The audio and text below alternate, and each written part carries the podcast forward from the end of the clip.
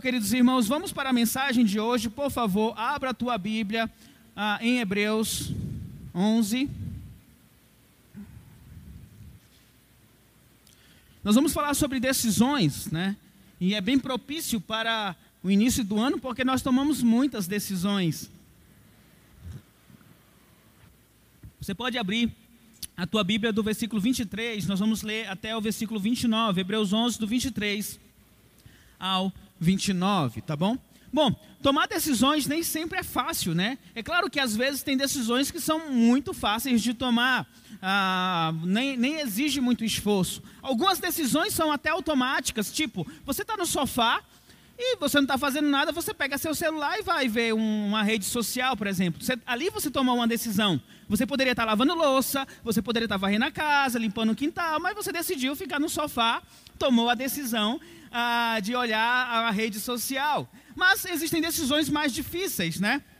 Como, por, por exemplo, ah, o dia do casamento, ou chegou o momento de casar, aquele pedido de namoro que foi feito, ou aquele perdão que precisa ser concedido, aquela palavra que precisa ser dita para uma outra pessoa. De fato, nós temos ao longo de nossas vidas várias decisões a serem tomadas. Todos os dias eu creio que temos dezenas de decisões para tomar. E a pergunta é como devemos lidar com essas decisões? E é nessa mensagem nós vamos trabalhar um pouco sobre isso. Você talvez você possa me perguntar o que é uma decisão correta. Eu vou dizer para você, antes de dizer para você, nós temos ali na frente a, a pastinha para as crianças, tá bom? Pais, vocês podem ou enviar seus filhos, ou vocês podem ir lá pegar a folhinha para que seus filhos possam desenhar aí na, no momento da mensagem, porque nós estamos sem o Geração Futura, está de recesso durante esse mês de janeiro, tá? Então, nós temos uma folhinha ali com a plancheta e você pode uh, uh, uh, colocar para os seus filhos que tem um pouco a ver com a mensagem que nós vamos falar hoje, tá? Então, o que é uma decisão correta? Sem medo de errar, eu posso te garantir que a decisão correta é aquela decisão que parte, que é da vontade de Deus. Aí você pode até me dizer assim: bom, claro, é um pastor, ele vai dizer isso, que a decisão correta é a decisão que vem da vontade de Deus, tá? Bom, não é. A... Versículo 21 diz assim: Muitos são os planos do coração do homem, mas o que prevalece é o propósito do Senhor. Nós podemos fazer muitos planos. Você pode colocar muitas coisas no papel, tomar muitas decisões, mas sempre o que vai ter prioridade, ou sempre que vai vir acima dos, das suas decisões, dos seus planos, é a vontade de Deus. Por quê? Porque ela é a correta, ela é a perfeita. Ainda, em Tiago 4, do 13 ao 17, nós temos a conversa aqui de algumas pessoas. Ah, no versículo 13, Tiago 4, versículo 13, diz assim: Ouçam agora vocês que dizem: Hoje ou amanhã iremos para esta ou aquela cidade, passaremos um ano ali, faremos negócios e ganharemos dinheiro. A pessoa, essa pessoa aqui está tomando a decisão. Amanhã eu vou para a cidade, vou passar um ano lá, vou fazer negócio e vou ganhar dinheiro. Versículo 14. Vocês nem sabem o que lhes acontecerá amanhã que é a sua vida. Vocês são como neblina que aparece por um tempo e depois se dissipa. Ao invés disso, deveriam dizer: se o Senhor quiser, viveremos e faremos isto ou aquilo. Agora, porém, vocês se vangloriam das suas pretensões. Toda vanglória com essa é, como essa é maligna. Pensem nisso, pois quem sabe que deve fazer o bem e não faz, comete pecado. Então, a pessoa pode fazer planos, tomar decisões e dizer eu vou agir assim ou eu vou agir assado, como dizem. Mas, o que é a nossa vida? O que vai lhe acontecer amanhã? Nós precisamos tomar como ponto de partida a vontade de Deus. Se Deus quiser, se for da vontade de Deus. E a Bíblia de fato nos ensina que a decisão correta não é tomada conforme as nossas vontades. Jeremias diz que o nosso coração é enganoso, entenda-se por coração a tua vontade. A tua vontade é enganosa, porque ela é induzida pela tua carne. Ela é induzida por paixões e por maus desejos. É por isso que eu creio que nós que somos cristãos, nós devemos, é um dever nosso, ter uma habilidade especial de tomar boas decisões. Simplesmente porque nós servimos ao Deus que é infinitamente perfeito, que tem a sua vontade sobre nós, nós temos acesso à Bíblia Sagrada, que é a vontade de Deus, nós temos recursos em nossas mãos para tomarmos decisões corretas. Bom, sabe qual é o problema diante disso? dos recursos ou do recurso que nós temos em nossas mãos para tomar decisões corretas conforme a vontade de Deus? O problema é que ah, muitos cristãos são analfabetos com relação à Bíblia Sagrada. Existem até cristãos, pasmem, que estão há anos dentro da igreja, mas não conhecem este livro. Tem cristãos que há anos vivem a escutar a mensagem do pastor, mas muito da mensagem entra por aqui e sai por aqui. Pelo mau hábito de nós não anotarmos a mensagem, nós, dez minutos depois que o culto acaba, nós nem sabemos mais o que o pastor falou. Não participamos de escola bíblica dominical, não participamos de seminários que são promovidos, não procuramos entender mais da palavra de Deus. E se você crê que Deus é perfeito e que a vontade de Deus ela é perfeita, boa e agradável, e se você crê que a palavra de Deus expressa a vontade dele, então nós deveríamos dar muito mais importância à Bíblia Sagrada, a estudar muito mais a Bíblia. Nesse ano 2021, como você aproveitou o seu tempo diante da leitura da palavra de Deus e estudo da palavra de Deus.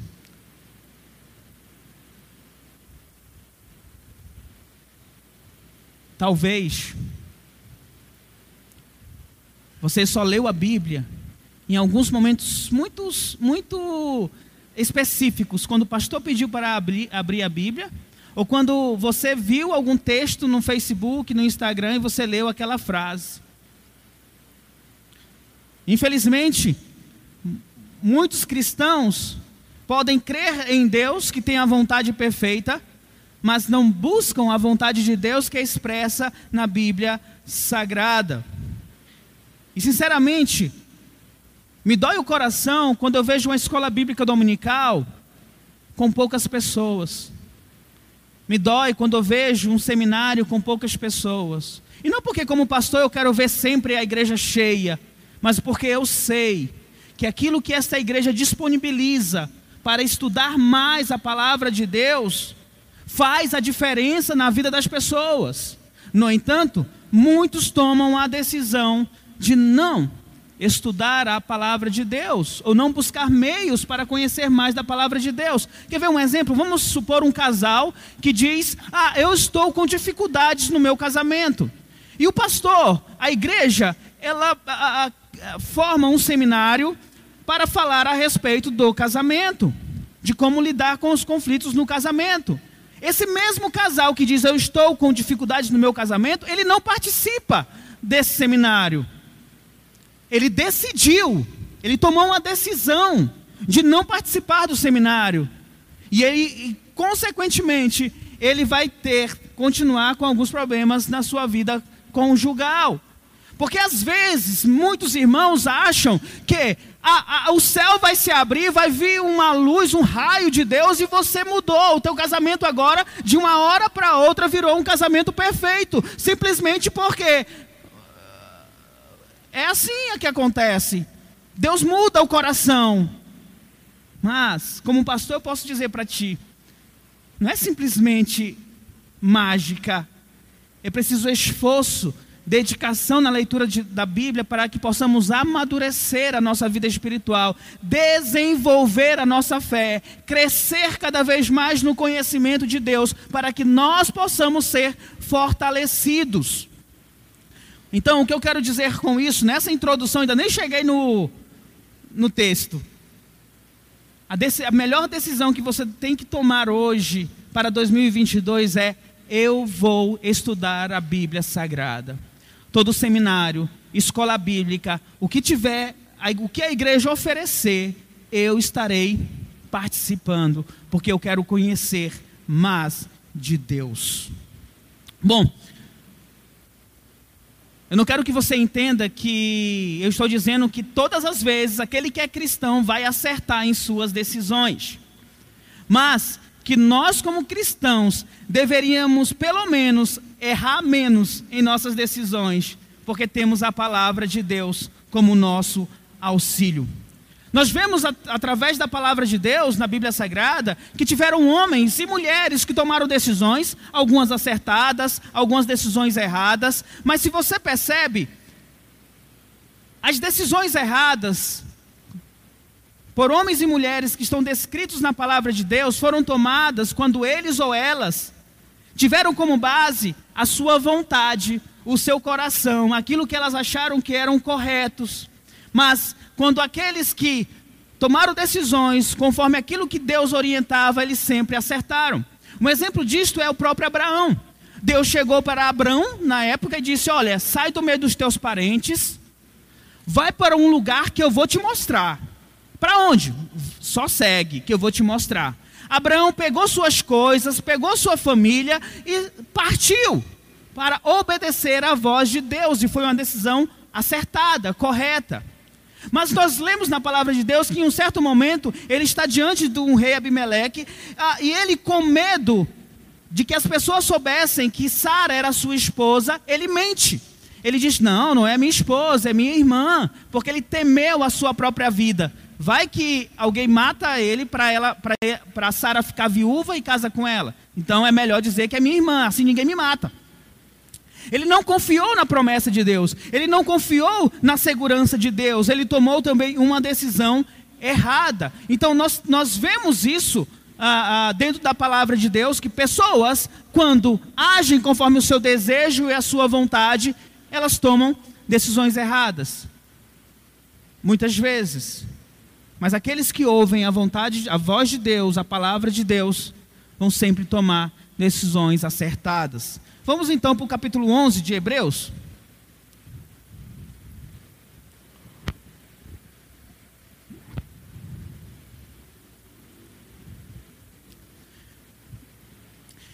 O capítulo 11 vai falar a respeito dos heróis da fé, né? Homens, pessoas que escolheram e que tomaram a decisão correta de fazer a vontade de Deus. O pastor Heber Campos Júnior diz que a fé se manifesta pelas escolhas sábias e fiéis a Deus, o que inclui rejeitar o caminho do mundo e assumir a identidade cristã. Ou seja, a nossa fé, ela é justamente manifestada quando nós fazemos escolha, tomamos decisões que são fiéis a Deus. Ou seja, são decisões sábias. E é, isso inclui rejeitar as coisas que são do mundo, assumindo uma identidade de cristã. E como você pode assumir uma identidade cristã?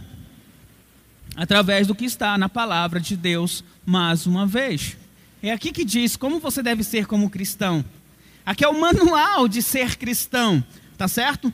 Bom, ah, é interessante nós pensarmos sobre isso, sobre eh, assumir decisões ah, que nos mostram realmente que tememos a Deus, porque se nós pensarmos em Abel,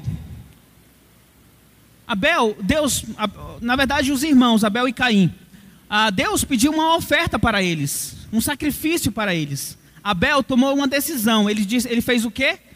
Ele escolheu o melhor que ele tinha, um novilho, ah, novo, sem mancha, sem defeito, e ofertou a Deus. Caim, por outro lado, também fez oferta para Deus, mas a oferta de Caim ah, não foi com o mesmo zelo, com o mesmo carinho, com a mesma devoção do que Abel. E é interessante porque em Gênesis 4, do 4 ao 8, fala assim, ó. Gênesis 4, do 4 ao 8, você pode me acompanhar aí.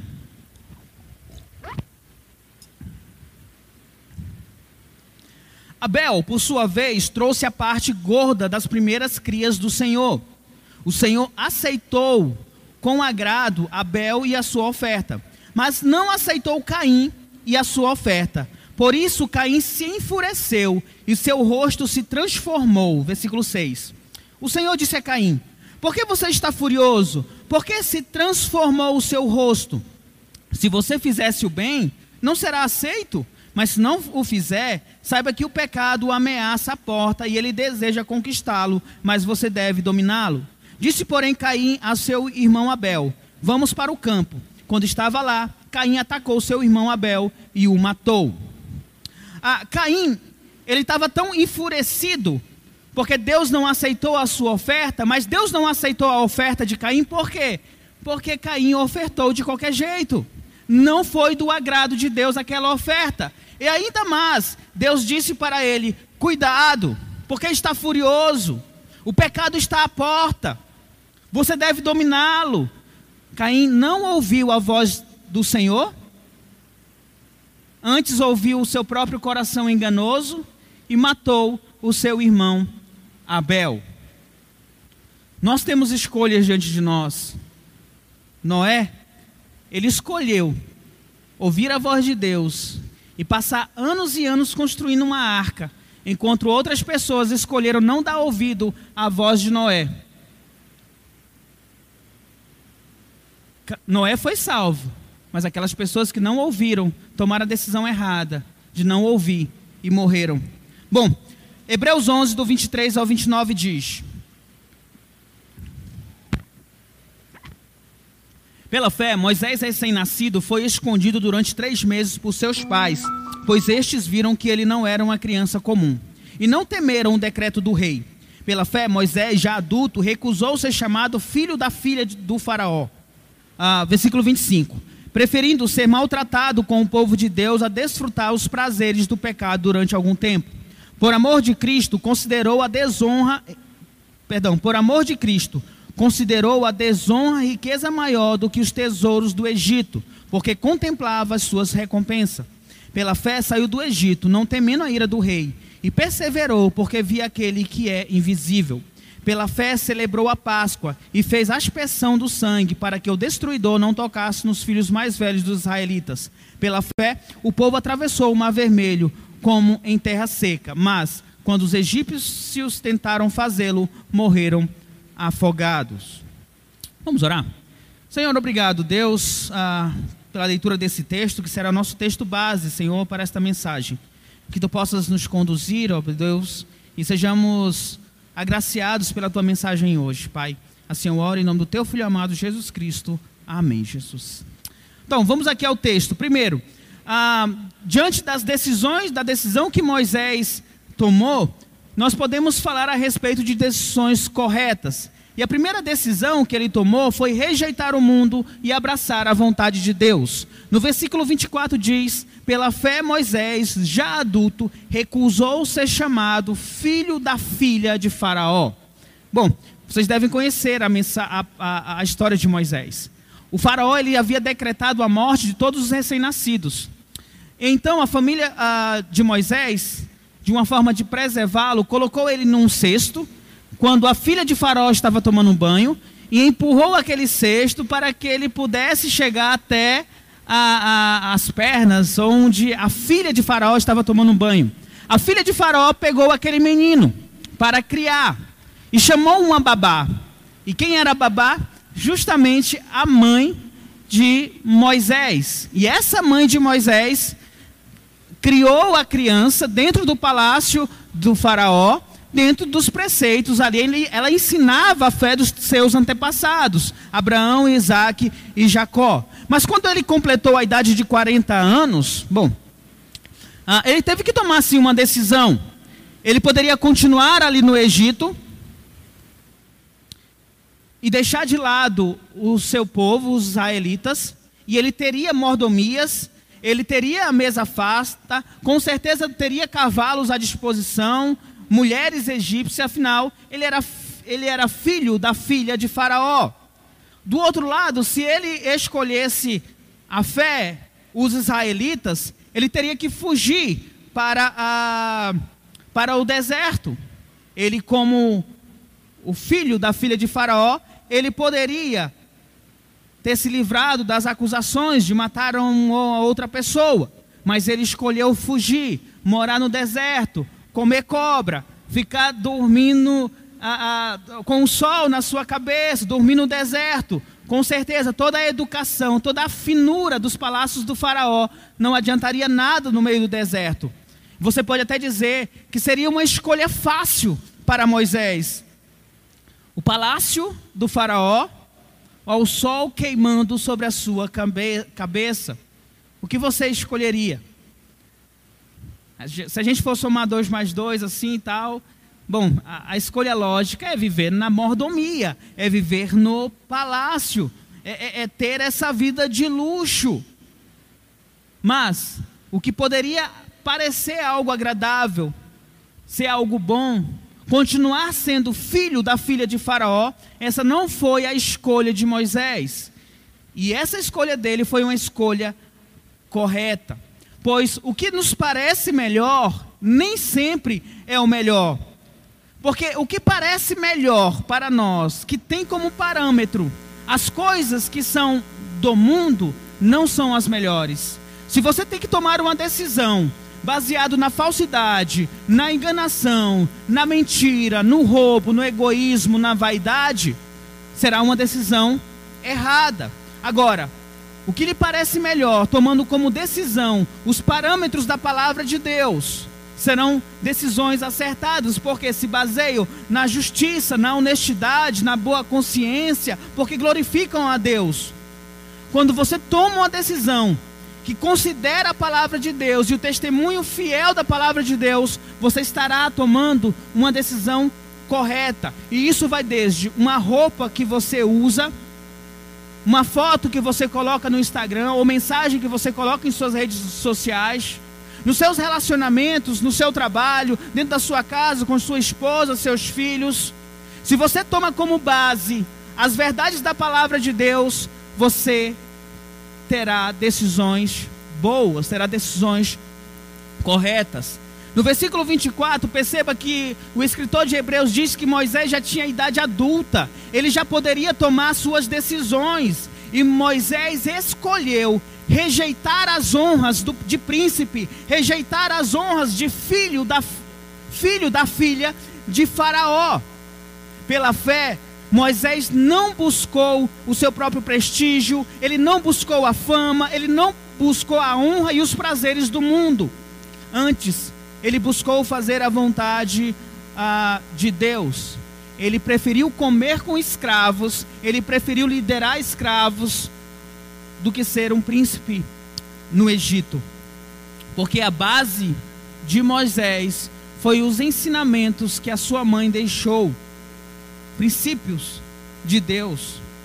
Então, ao olharmos para Moisés, o mundo, ao olhar para Moisés, de repente pode considerar ele como um rapaz tolo. Trocou o palácio por uma vida de escravo. Mas aos olhos de Deus, ele foi considerado um herói da fé. E ele é listado em Hebreus 11. Um exemplo disso Certa vez um jovem, ele se converteu. E ele chegou para a sua namorada, que tinha relações sexuais com ela, e disse para ele, para ela: "Nós não teremos mais. Nós podemos continuar namorando, mas não teremos mais relações sexuais." E ela disse: "Porque você é cristão agora, você não vai querer?" Ele disse: "É exatamente por isso." E ela disse: "Bom, se você me quer ter como namorada, vai ser desse jeito. Você vai ter que deixar essa coisa de igreja. E aquele rapaz tomou a decisão de acabar com aquele namoro. E aquela menina chamou ele de um monte de palavrão. Chamou ele de tolo. Porque ele trocou o seu namoro, que tinha prazeres, pela vida de igreja. Servindo aos irmãos, servindo uns aos outros, servindo a Deus. É, é um exemplo que eu quero dar para vocês, porque aos olhos do mundo, as atitudes ou as decisões que nós tomamos conforme a palavra de Deus pode parecer coisa louca, coisa de tolo, de abestado, como diz Tiririca. Mas aos olhos de Deus, por exemplo, este jovem teve uma grande honra com certeza foi prestigiado por Deus, pois tomou uma decisão, negando a sua própria carne para fazer a vontade de Deus. Às vezes, nós queremos ah, considerar as pessoas bem-sucedidas, as pessoas que têm dinheiro, as pessoas que têm boas posições e queremos dar honra para essas pessoas. Vamos pegar um exemplo, um político. Um político chega aqui na igreja e vamos supor que nós ah, acabamos dizendo: olha, chegou em nosso recinto o excelentíssimo senhor vereador, pegado embaixo, né? Pega um vereador, seja muito bem-vindo, vereador, e coloca ele no lugar melhor. Não importa se ele foi corrupto ou não, mas vamos abraçar, vamos aplaudir, vamos dar honra para esse camarada, porque ele foi eleito ah, pelo povo. Às vezes nós queremos dar honra para pessoas que não merecem honra.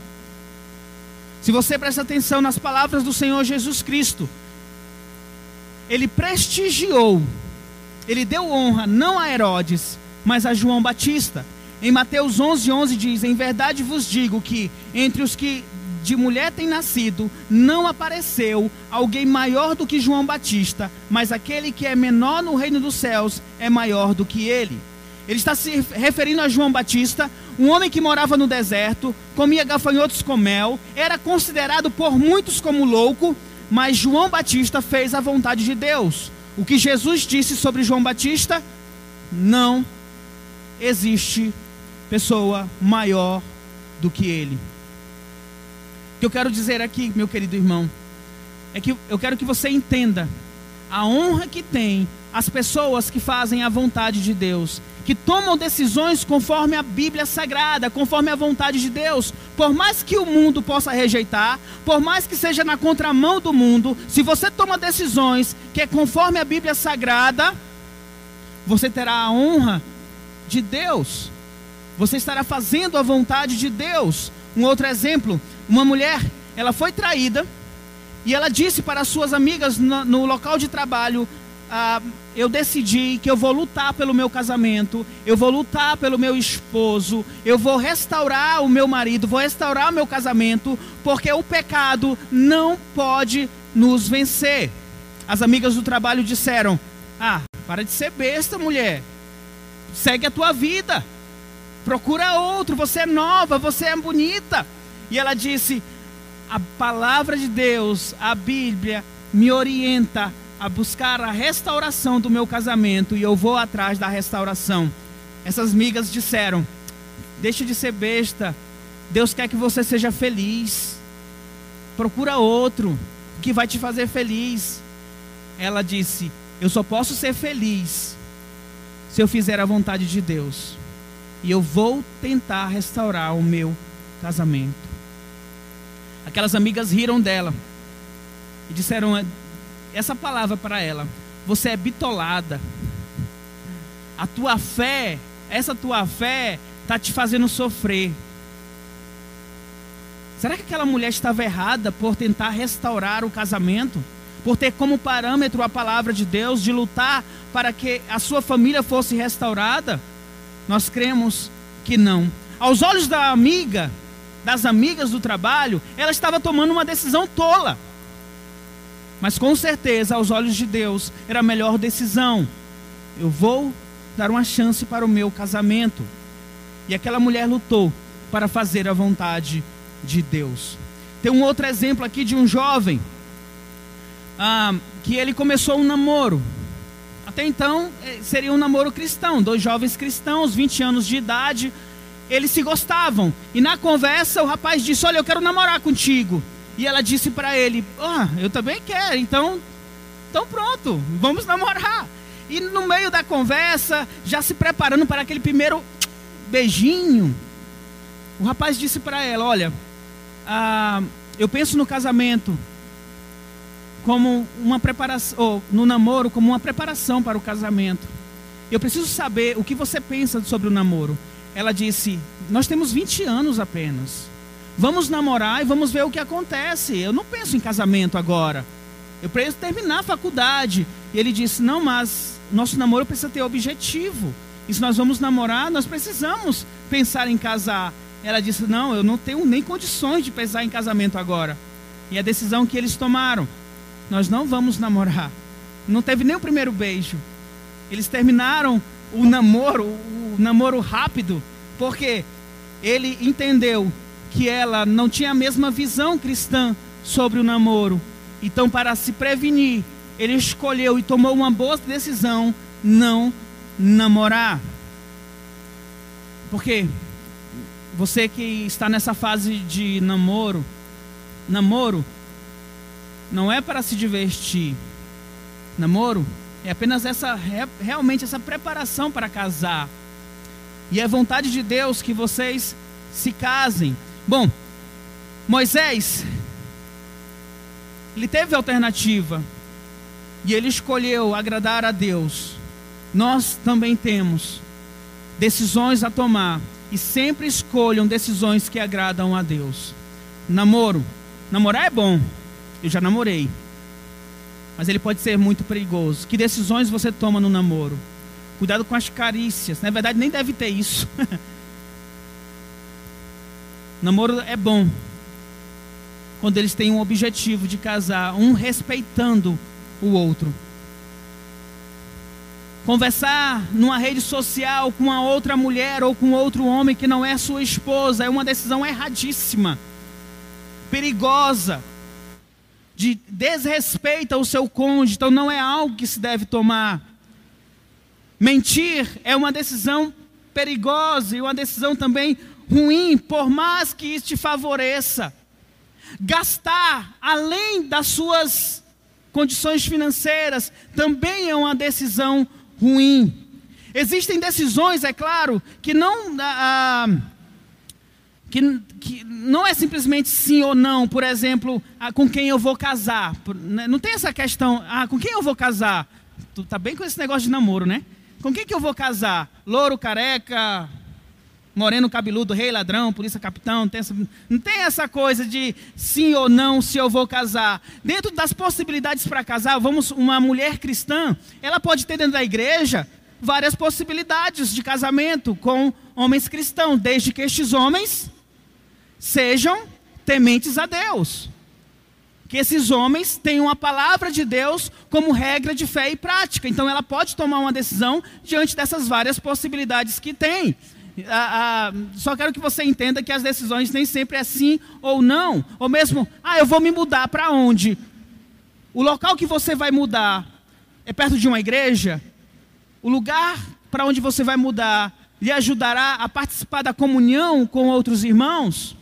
Quer ver um exemplo disso? Um jovem estava muito feliz porque conseguiu um emprego em uma distribuidora de bebidas. Era de madrugada e o horário era ótimo para ele. E ele estava contente, ele estava dizendo: Olha, esse horário é muito bom. O pastor orientou a ele a não aceitar esse emprego, porque era uma distribuidora de bebida. Não, tranquilo, olha, eu estou firme, estou forte, eu não vou me influenciar. Um mês depois, esse jovem não estava mais na igreja, já estava junto com uma mulher que conheceu na distribuidora, morando junto. Então, decisões erradas nós podemos tomar quando nós baseamos ela no nosso coração enganoso. A, a decisão, a melhor decisão, ela vai rejeitar este mundo e abraçar a vontade de Deus. O segundo ponto, a nossa melhor decisão sempre será contra o pecado. O versículo 25 e 26 diz que Moisés ele preferiu ser maltratado do que desfrutar os prazeres do pecado. Por amor de Cristo, considerou a desonra riqueza maior do que os tesouros do Egito. Moisés considerou a Deus, considerou a vontade de Deus do que os prazeres, do que as riquezas. Portanto, a linha mas ela pode te levar para a morte. O pecado muitas vezes tem essa aparência de coisas boas. Moisés poderia ter mulheres, comida, bebida, autoridade, ele poderia satisfazer completamente a sua carne, ele poderia até dizer: Ah, eu serei feliz na casa de Faraó. No entanto, ele preferiu ser maltratado, ele preferiu escolher fazer a vontade de Deus. Por quê? Porque os desejos da carne do pecado, eles são transitórios, mas a vontade de Deus, ela dura eternamente. Os desejos do pecado são finitos, é, é um prazeres que eles dá nesta vida. Ele poderia escolher o pecado no palácio E talvez pudesse até ter vivido feliz no palácio, mas isso ia durar quanto tempo? 40, 50, 60, 70 anos? Talvez ele percebesse no final de sua vida que as escolhas que ele fez foi pecado. E a alegria que ele teve foi uma alegria vazia. Ou talvez ele pudesse morrer sem perceber que o pecado apenas o levou para o inferno. Jó, versículo 20, capítulo 20, versículo 5 diz: Júbilo dos ímpios, o júbilo dos ímpios é breve, e a alegria dos hipócritas é momentânea. Ainda, Jesus colocando a parábola em Lucas 12, do 19 ao 20, do homem que juntou muitos tesouros no seu celeiro. Ele, esse homem, ele vai dizer para a sua alma: Tens um depósito com muitos bens para muitos anos, descansa, come e bebe folga, e folga. Esse homem juntou os seus tesouros e disse: Ah, bom, eu tenho a minha riqueza para a vida toda. Eu ganhei na mega cena da virada, agora eu estou despreocupado. Versículo 20: Deus vai dizer, louco, essa noite te pedirão a tua alma e que tu tens preparados para quem será. Então, pessoas vivem neste mundo à procura da felicidade, mesmo que seja pecado, não importa, eu quero é ser feliz. A questão é que a palavra de Deus pode vir e dizer: louco, essa noite vai pedir a tua alma, e que, o que, que tu vai fazer? O que tu tens a entregar? E muitos vão para o inferno, achando que viveram uma vida feliz, porque se entregaram a dese... tomaram decisões por pecados e por desejos da carne. Satisfaz... A sua carne foi satisfeita, tiveram o prazer. Mas a que custo? A eternidade no inferno. Nós, como cristãos, nós podemos até sofrer neste mundo, mas a palavra de Deus nos garante que teremos uma eternidade de alegria e felicidade. A fé de Moisés o levou a recusar o palácio, a recusar sua própria carne, o levou a se identificar ao seu povo, ao povo escravo, porque a verdadeira fé leva os cristãos a cultivarem valores corretos e, portanto, tomar também decisões corretas. Entre maltratar minha esposa com minhas palavras, desonrá-la com as minhas atitudes. Eu, como marido, eu preciso escolher amar a minha esposa, porque a minha fé me faz agir conforme a palavra de Deus. Entre mentir e dizer a verdade, eu preciso escolher dizer a verdade, porque a Bíblia diz que, a, que, o pai da mentira é o diabo, e eu não quero ser associado ao diabo. O pecado pode dar sim prazer, e muitos aqui sabem como o pecado pode dar prazer mas é por momento. Infelizmente, muitos cristãos agem como Saul, trocam a primogen... trocou a primogenitude por um prato de lentilhas. Muitos cristãos, por um momento de prazer, trocam esta glória de relacionar-se, de ter intimidade com Deus. E até parece uma coisa louca, porque às vezes, vamos pegar um exemplo de um casal, ah, o marido tem uma esposa, tá, a esposa pode até ser um pouquinho difícil, mas ele tem uma esposa que ama, que cuida da casa, que cuida dos filhos. Mas ele vai trocar mensagens com outra mulher, toma a decisão de trocar mensagem com outra mulher pelo WhatsApp, escolhe trair a mulher da sua juventude, escolhe trair a sua esposa. Não parece algo louco trocar por uma aventura uma família já constituída? Mas é justamente isso que o pecado faz. Só um exemplo. Davi, ele teve prazeres com Betseba, e com certeza foi uma noite boa para Davi. Mas a que custo? Muito mais foi a dor de cabeça que veio depois do pecado. Porque escolher o pecado não compensa. A decisão por pecar jamais vai compensar. Então a palavra que eu deixo é: Escolha amar sua esposa. Escolha não provocar a ira dos seus filhos. Escolha ser submissa ao seu marido. Escolha honrar o seu patrão no seu trabalho. Escolha vestir roupas que glorifiquem a Deus. Escolha palavras sábias e não palavras de maldição. Escolha se comportar de maneira digna do chamado que você recebeu de Cristo Jesus. Escolha amar a sua igreja, o corpo de Cristo. Escolha servir ao seu irmão. Escolha amar o seu próximo. Escolha viver para a glória de Deus. Este mundo nunca vai, talvez nunca entenda as suas escolhas ou as nossas escolhas de sermos parecidos com Cristo. O mundo ou os amigos talvez nunca entenda porque você deixou bebida, deixou festas, orgias. Para quê? Para vir para a igreja aos domingos, para dar o dízimo, para ficar cantando músicas para Deus? Ser honesto no mundo onde todo mundo é desonesto, praticar a castidade num mundo onde todo mundo se entrega aos prazeres. O mundo pode dizer isso é loucura, mas essa loucura é o poder do Evangelho em nossas vidas que nos transforma. E a nossa recompensa das nossas escolhas por Deus, pela palavra de Deus, nós teremos nos céus uma vida eterna de alegria e felicidade para sempre. Então, meu querido irmão, para concluirmos, não se deixe enganar. De Deus não se zomba, pois o que o homem semear, isso também colherá. Tome cuidado com as suas decisões. Decisões erradas, você vai colher prejuízos em sua vida. Decisões corretas, conforme a palavra de Deus, você vai colher as bênçãos de Deus. Vamos orar? Pai de amor, obrigado, Senhor Obrigado pelo teu amor, obrigado, Senhor Deus, por nos ajudar, ó Pai, a tomarmos decisões corretas. Eu peço, meu Senhor, que teu Espírito Santo possa nos guiar, ó Pai, conforme a tua palavra, possa nos guiar, ó Pai amado, a observarmos, ó Pai, o que tu desejas para nós.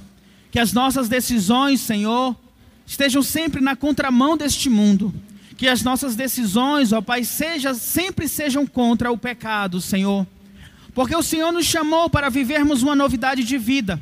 E não, Senhor, para sermos atraídos, ó Pai amado, pelo que esse mundo oferece. Nos ajude, Senhor, a tomar boas decisões. Mas principalmente, o Espírito Santo de Deus, nos ajude a vivermos conforme essa tua palavra. Nos ajude a ler, a estudar, nos dê o desejo, ó Pai, de buscar a tua palavra constantemente, porque é justamente aqui que eu encontrarei as respostas para as minhas decisões, ó Pai. Que possamos, ó Deus, buscar fazer a tua vontade acima de todas as coisas, ó Pai amado. E obrigado, Deus, porque o Senhor nos permite, nos dar a oportunidade de saber qual é a tua vontade. Essa que é boa, que é perfeita e que é agradável. Assim nós oramos, Deus, em nome do teu filho amado Jesus Cristo. Amém, Jesus. Amém.